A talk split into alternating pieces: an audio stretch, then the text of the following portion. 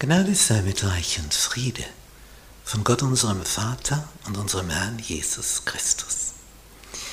Wir studieren das Thema, wie legen wir die Bibel aus? Lektion 9. Schöpfung. Das erste Buch Mose als Grundlage. Teil 2. Zusammenfassung.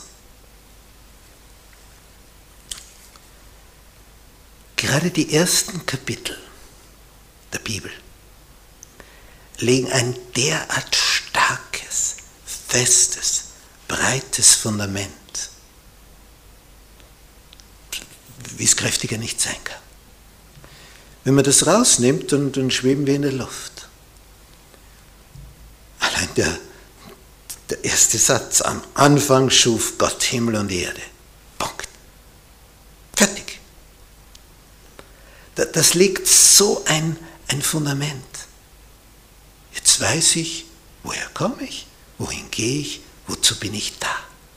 Was ist der Sinn meines Lebens?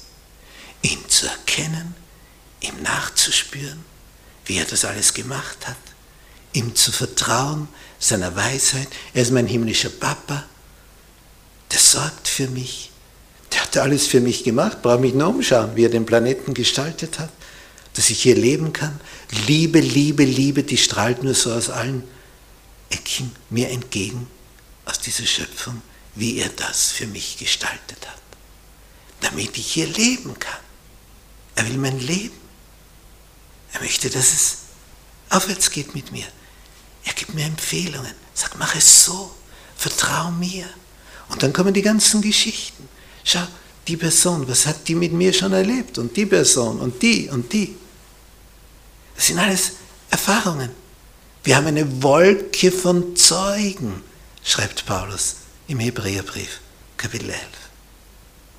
Er sagt, wir sind umgeben von Gestalten, die mit Gott Erfahrungen gemacht haben, die uns einladen und ermuntern, trau dich.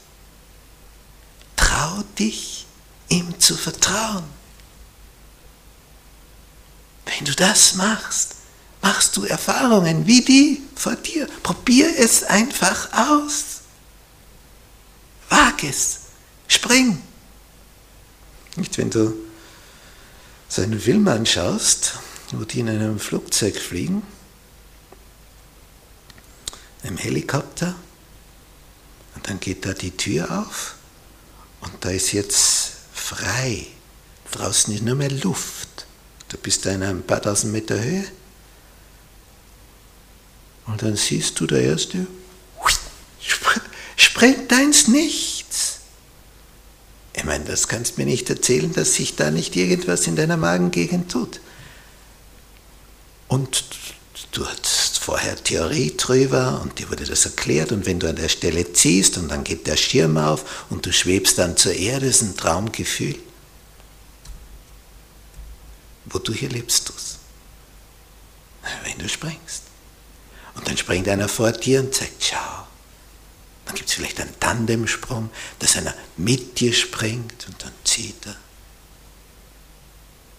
Und, und, und der ist gelassen. So komm, jetzt springen wir. Aber etwas in dir wehrt sich, du hast das noch nie gemacht und du weißt, wenn ich da runterspringe, ich bin mausetot. Ja, und was ist, wenn der Fallschirm nicht aufgeht? Da gibt es noch einen Reservefallschirm. Lädt durch all die Geschichten uns ein. Spring! Bei denen ist der Fallschirm aufgegangen, bei dem, bei dem, bei dem, bei dem.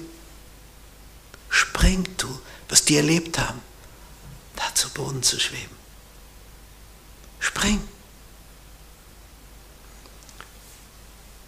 Du wirst es dann erleben, wenn du springst.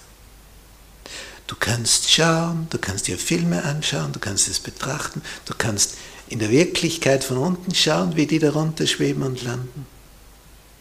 Wie es ist, wirst du erst erleben, wenn du selber springst.